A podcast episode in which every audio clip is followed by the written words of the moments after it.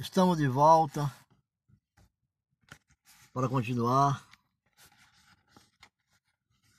falando sobre Jesus, sobre os poderes sobrenatural de Deus.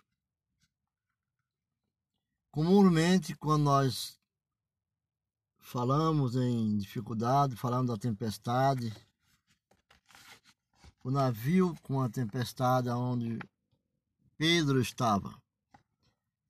Mas é comum quando nós direcionamos um pensamento que talvez esse pensamento não esteja entregue à mão do Senhor.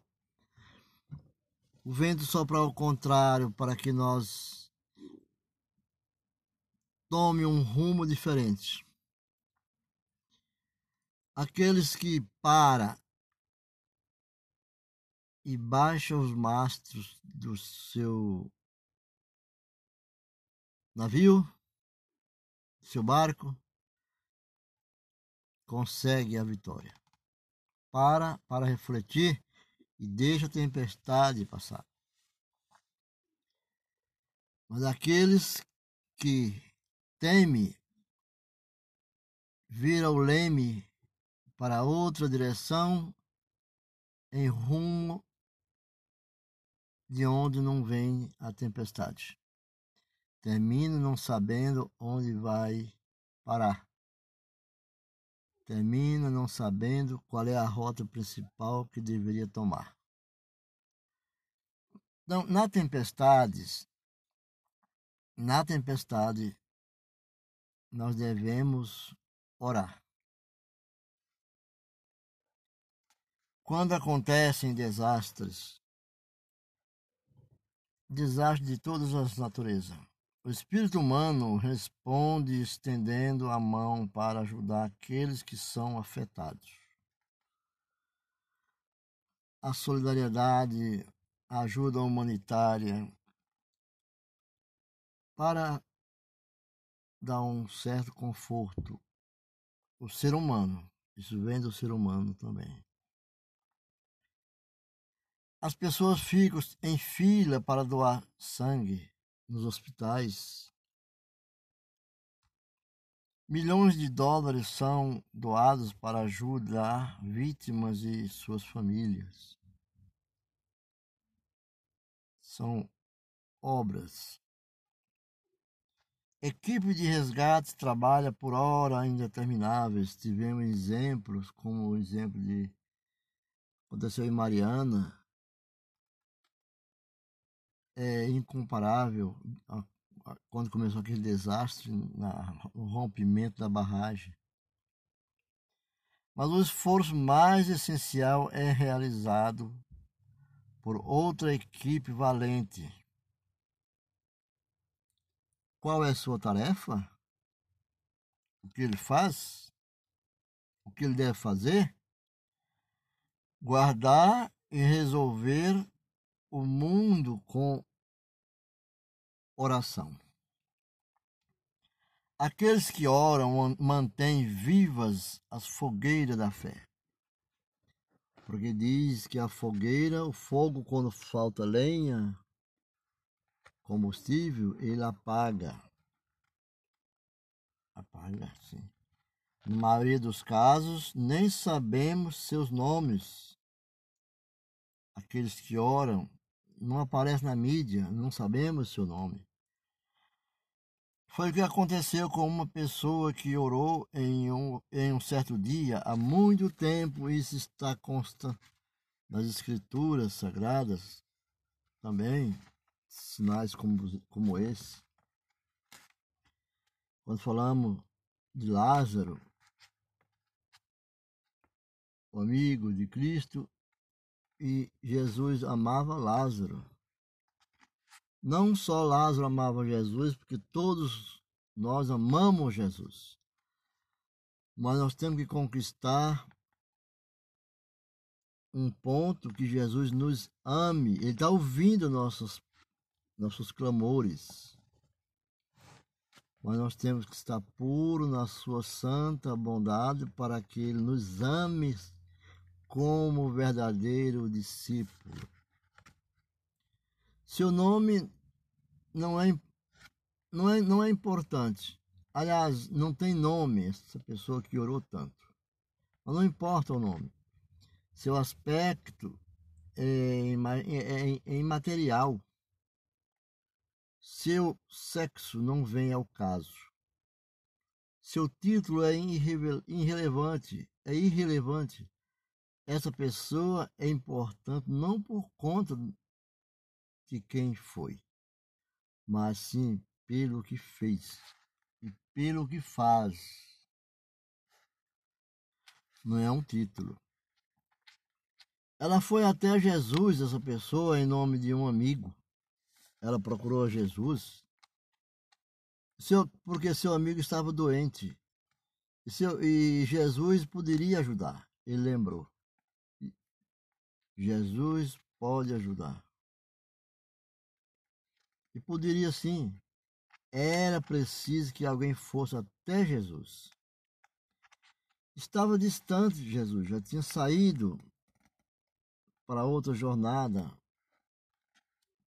Mas essa pessoa tomou a atitude e foi.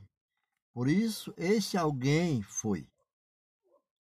Outros preocupavam com o homem doente em outro sentido, preocupavam com aquele homem doente. Alguns levavam comida, outros oferecem tratamento, outros ainda consolavam a família. Também é um agir de primeiros socorros. É uma função pastoral na comunidade. Cada papel foi importante nesse dia. E é importante nos dias atuais. Colocamos no dia de hoje. Cada pessoa foi útil, mas ninguém foi mais vital do que aquele que foi até o Mestre, até Jesus. E Jesus atendeu. Jesus reconheceu o sacrifício de que o fez para encontrar. Jesus atendeu. O apóstolo João escreve lá na sua seu evangelho assim: Irmãos, as irmãs de Lázaro mandaram alguém, porque não tem nome da pessoa que foi. Alguém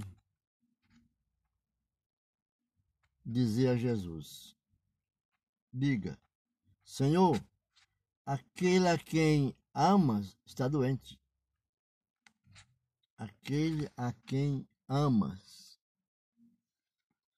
Aquele a quem Jesus ama está doente. João 11, 3.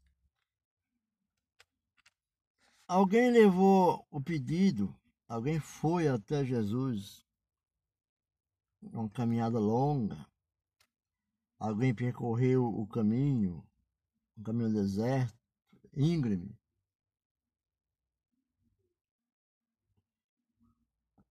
alguém foi até Jesus em nome de Lázaro. E uma vez que alguém foi até ele, Jesus respondeu.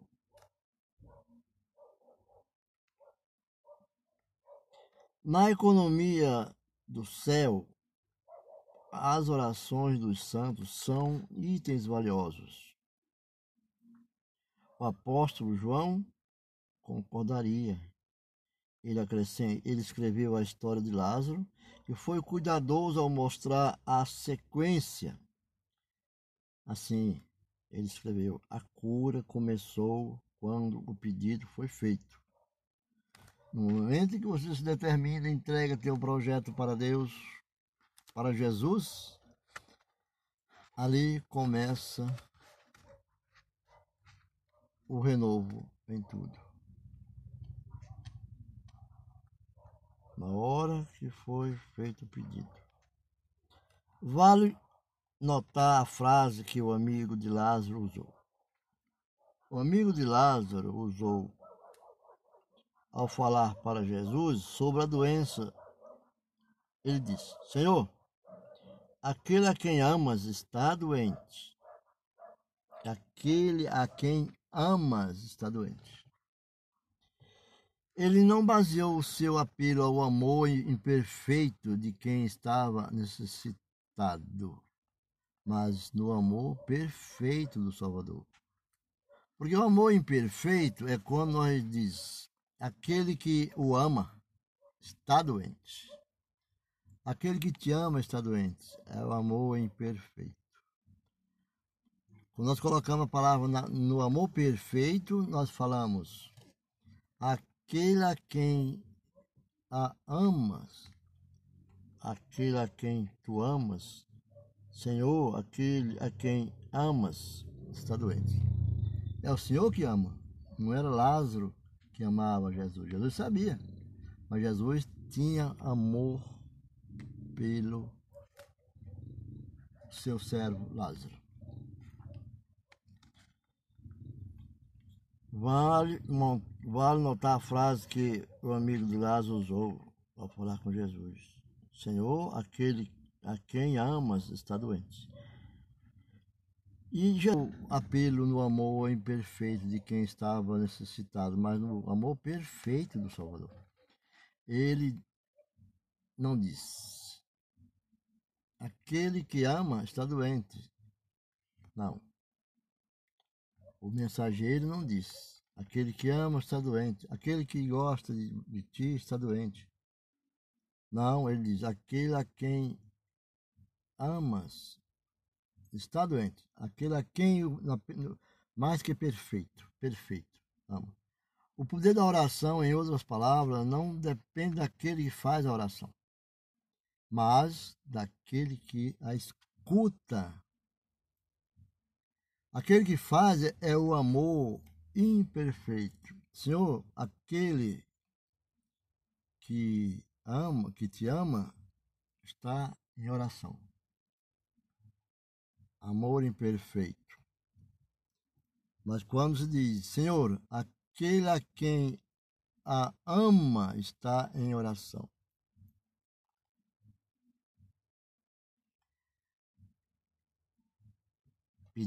Podemos e devemos repetir a frase de diversas formas.